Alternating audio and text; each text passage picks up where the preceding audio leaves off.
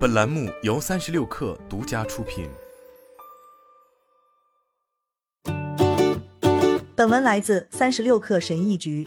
每一个想要自我提升的自助迷，肯定都听过“每天进步百分之一”的理论。毕竟，它具备成为流行语的所有主要元素，容易理解，提供了开创性的结果，而且有一些最有名的作家传播。但这真的有效吗？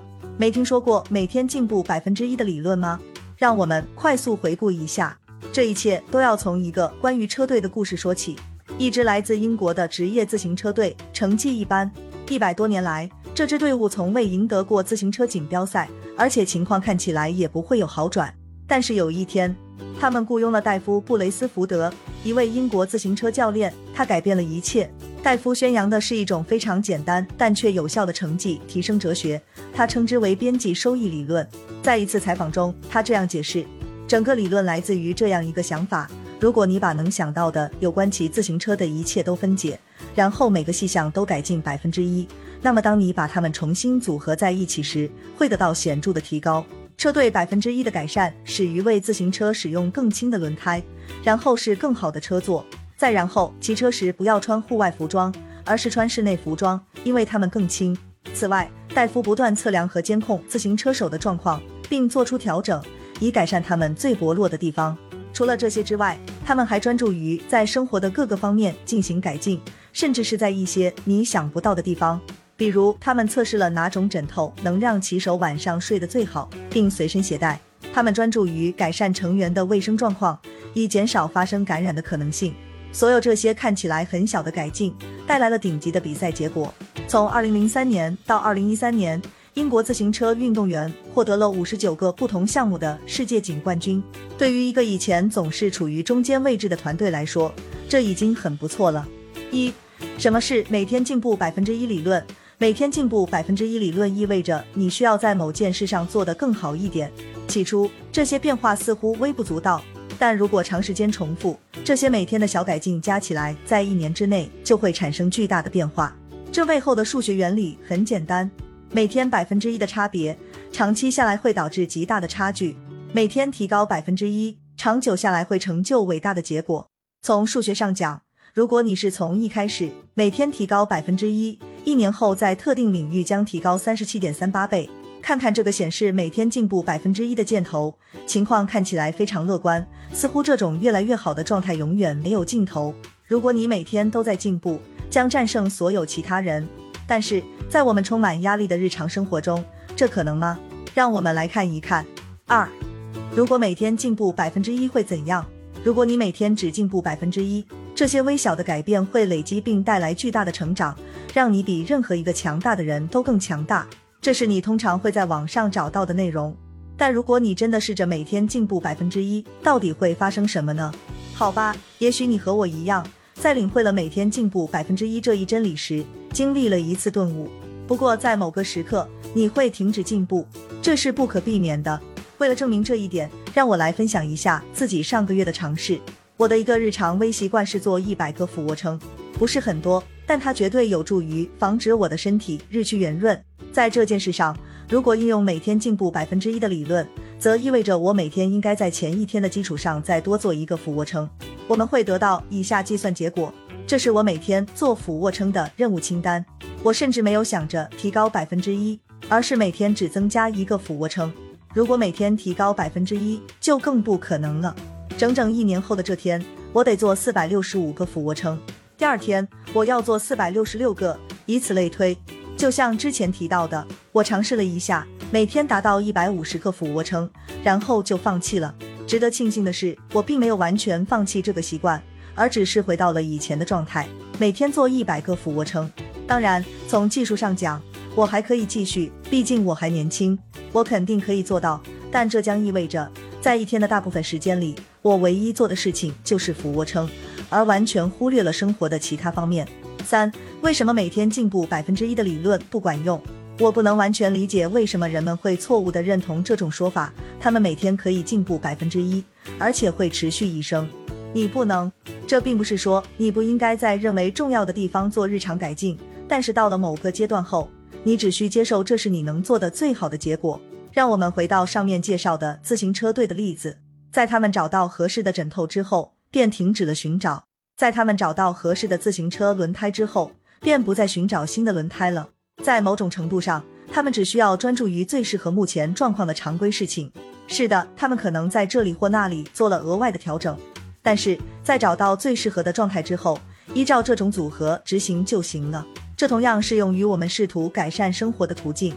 每天进步百分之一理论的主要问题，可能是因为我们试图在每件事上都提高百分之一，而不是专注于在特定领域取得进步。四、如何每天进步百分之一？多年来，我一直在寻找个人发展方面的建议，从中我得到了一个令人不快的教训：你不可能改善生活的方方面面。如果你试图成为最好的自己，情况往往会变得更糟。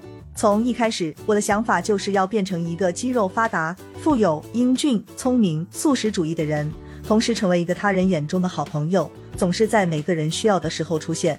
当然，所有这些听起来都很正常，但你越是遵守这些不可能达到的条件，就越会为自己感到羞愧。哦，今天我没有做到最好的自己，我可能不配。如果我们再看一下自行车车队的例子。可以得出的一个结论是，他们专注于在一个特定的领域做微小的改进，自行车运动。然而，你认为下面的答案对团队成员来说会是怎样的呢？团队成员是好伴侣吗？团队成员是好父母吗？团队成员的经济状况还好吗？我们不知道，但我们知道的是，鉴于他们是人类，而人的精力都是有限的，所以可以预期他们在生活的其他方面可能会不太好。我在这里想说的是，每天改善百分之一的概念被大家误解了。我们认为它应该是每天在每件事上进步百分之一，而不是每天在特定的事情上进步百分之一。但是前者只会导致自我厌恶和自我憎恨，因为你永远不会达到这种完美的状态。唯一能做的就是厌恨自己，而后者可以让你专注于一个你更有可能得到提高的特定领域。考虑到这一点。让我们看看如何以正确的方式每天提高百分之一。第一步，制定一份强有力的改进计划。第二步，拆解主题，找出能改进的所有方面。第三步，建立检查点。最后，跟踪进步并做出修改。第一步，制定一份强有力的改进计划，界定改进的范围，确切的说明你在哪些方面需要改进，同时也要考虑到哪些方面将保持不变。更确切的说，我们的目标是回答以下三个问题。你想在哪些具体领域取得显著的进步？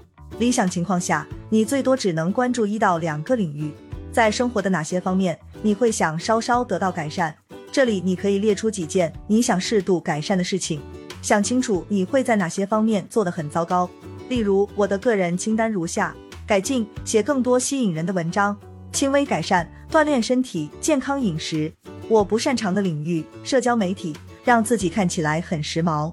在有了清单之后，我们可以继续进行第二步。第二步，拆解主题，找出能改进的所有方面。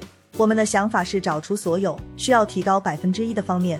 在第二步，你需要找到所有需要改进的部分。要做到这一点，你可以拿一个笔记本，把主题写在中间，在此基础上，试着想出所有需要改进的主要部分。在完成之后，你需要决定每天要做什么来取得进步。例如，如果我想成为一个讲得好故事的第一人，第一个任务将是寻找伟大故事的来源，然后制定一个计划，每天花几分钟读这些故事。另外，写下故事的亮点以及如何在我自己的写作中使用它们，这样我就可以开始自己创作更好的故事了。基本上，我们的想法是为与该领域相关的每个部分制定一个变得更好的计划。第三步，建立检查点，为你想要精进的领域设定标准。并确保自己的行为不会低于这个标准。正如我上面提到的，你不可能一直取得百分之一的进步，在某些时候，进一步推进是没有意义的。然而，这并不意味着你应该停止。我上面分享的俯卧撑就是一个很好的例子。不要试图在俯卧撑上每天进步百分之一，这是不可能的。我们最终会稳定在一个水平上，这就是我所谓的检查点。我的检查点是一百个俯卧撑。偶尔我可以做一百二十或一百四十个俯卧撑，但我的想法是每天至少做一百个。在写作方面，由于好的写作是主观的，所以关键是要遵循一个已经建立的写作过程。你应该设定个人标准，无论发生什么都要遵循这些标准。最后，跟踪进步并做出修改。如果你无法衡量自己在做什么，就不可能变得更好。所以要创建一个系统来跟踪自己的进展，并对其进行修正。理想情况下，可以每个季度都进行调整。有些领域很容易衡量，如果你想增加收入，可以很容易的查看自己去年的工资，并与今天的收入进行比较。但是如果你想看看自己的体型和去年相比有什么变化呢？最好是在你决定改变的那天，给自己拍一张照片，然后开始记录体重和锻炼的频率。如果不去衡量，那么你所谓的改善只是一厢情愿的说法。而且你如何衡量，将取决于领域本身和你的喜好。就个人而言，我使用习惯跟踪日记来记录日常生活，但其他形式也是可以的，只要你可以定期添加条目。好了，本期节目就是这样，下期节目我们不见不散。